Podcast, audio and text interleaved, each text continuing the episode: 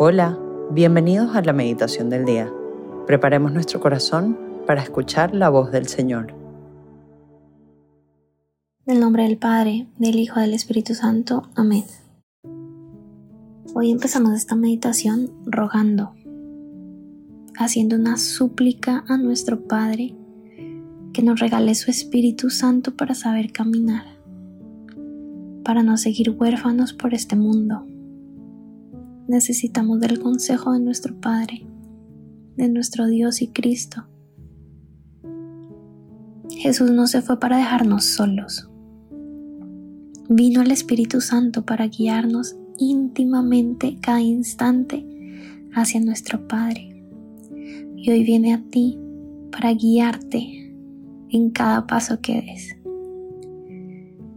Reclama, ven Espíritu Santo, ven con fuerza, ven con fuego, ven y enciéndenos en llamas en este mundo para sentir tu calor, para sentir los brazos del Padre.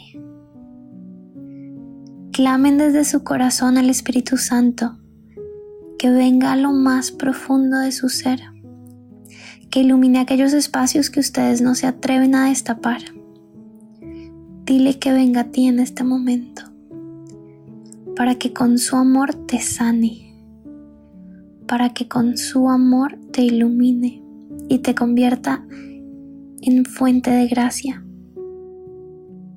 Di fuertemente, ven Espíritu Santo, ven consuelo de mi alma, ven luz en mi vida. Hoy, viernes 10 de marzo, Meditaremos en el Santo Evangelio según San Mateo, capítulo 21, versículos 33 al 43 y del 45 al 46.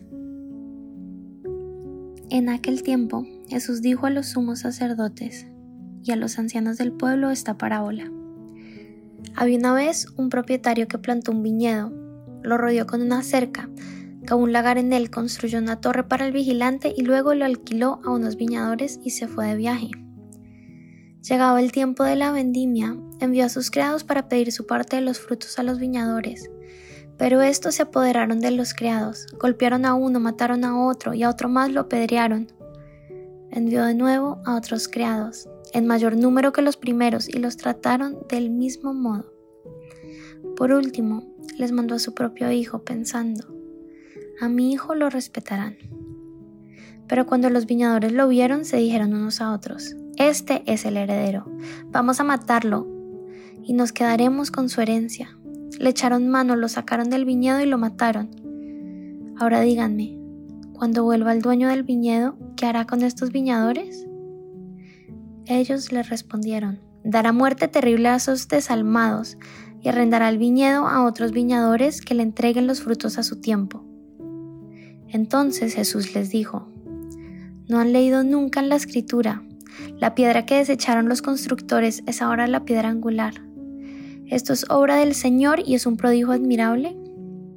Por esta razón les digo que les será quitado a ustedes el reino de Dios y se les dará un pueblo que produzca sus frutos. Al oír estas palabras, los sumos sacerdotes y fariseos comprendieron que Jesús las decía por ellos y quisieron aprenderlo pero tuvieron miedo a la multitud, pues era tenido por profeta. Palabra del Señor. Gloria a ti, Señor Jesús. Qué dureza de corazón de los fariseos. No reconocieron que ellos eran los que mataban a los enviados de Dios, los que matarían al mismo Hijo de Dios. No reconocieron que estaban actuando como ladrones apropiándose de los frutos de su maestro, de su padre. Tú, en esta cuaresma, ¿reconoces que también continuamente te apropias de los frutos de Cristo? Hoy Dios no te está preguntando si has caído, si has mantenido tus compromisos de cuaresma, si no te has hecho daño, has hecho daño a los demás durante este tiempo de cuaresma. No, Él te pregunta si estás actuando como los fariseos, como ladrones o como simples labradores, o si en vez estás actuando como hijo, como hija. Hoy Dios Padre te quiere decir que esos frutos son para ti, que no tienes por qué apropiarte como ladrón de esos frutos de Dios, como si no fueran ya tuyos.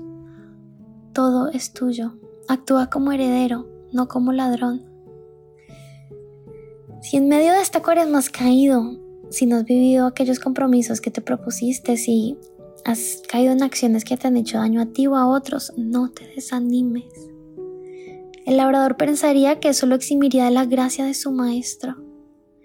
Pero tú, como hija o hijo, tu padre te dice levántate, levántate más alto, levántate con mi mano, con la mano de tu padre. ¿De qué me intento apropiar como ladrón? Como si Dios me lo quisiera regalar, como si Dios no me lo quisiera regalar ya. Piensa en este momento en tu corazón que te causa ansiedad, que te causa miedo. Quizás esfuerzos por obtener éxitos profesionales solito, con autosuficiencia, o académicos, o obtener un gozo de este mundo o afecciones de otros. Dios te lo quiere dar todo. Todo ya es para ti. Ese plan que anhelas que a veces te causa ansiedad, Dios ya te lo quiere dar. Eso puede ser un área donde no estás confiando si te genera ansiedad. Y por ende no estás actuando como hija o como hijo, sino como un simple labrador. Y quizás tratando de agarrar, de agarrarte de unos mangos bajos cuando Dios te quiere dar la herencia eterna, también en esa área de tu vida. Reconoce qué te genera ansiedad o miedo en este momento y entrégaselo. Ponlo en el altar esta mañana. Si puedes ir a misa, ponlo en ese altar. Y si no, pídele la gracia de ponerlo en el altar de la siguiente misa que se vaya a celebrar en cualquier parte del mundo. Que ahí, en ese altar, lo unas a su sacrificio y que se lo entregas como acto de confianza. Y antes de cerrar esta oración, encomienda a todas esas personas de tu familia, a todas esas amistades que sabes que viven en este momento con ansiedad, con miedos, no se reconocen plenamente hijos e hijas del Padre, para que juntos reforcemos esa identidad que nos hace verdaderamente libres para gozar de la plenitud del amor de Dios.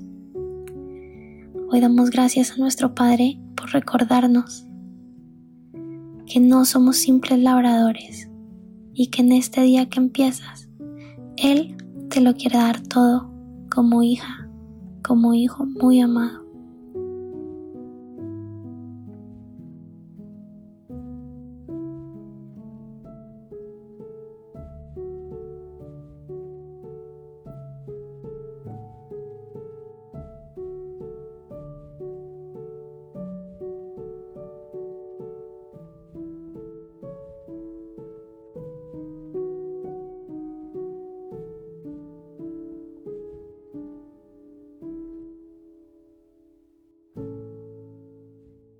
Te damos gracias, Señor, por todos tus beneficios, a ti que vives y reinas por los siglos de los siglos. Amén.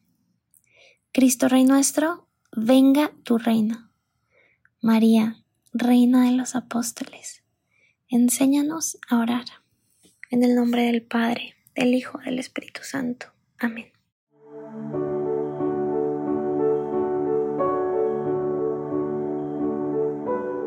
Te invitamos a que permanezcas unos minutos más en oración y deja que el amor de Dios transforme y reine en tu corazón. Nos escuchamos mañana.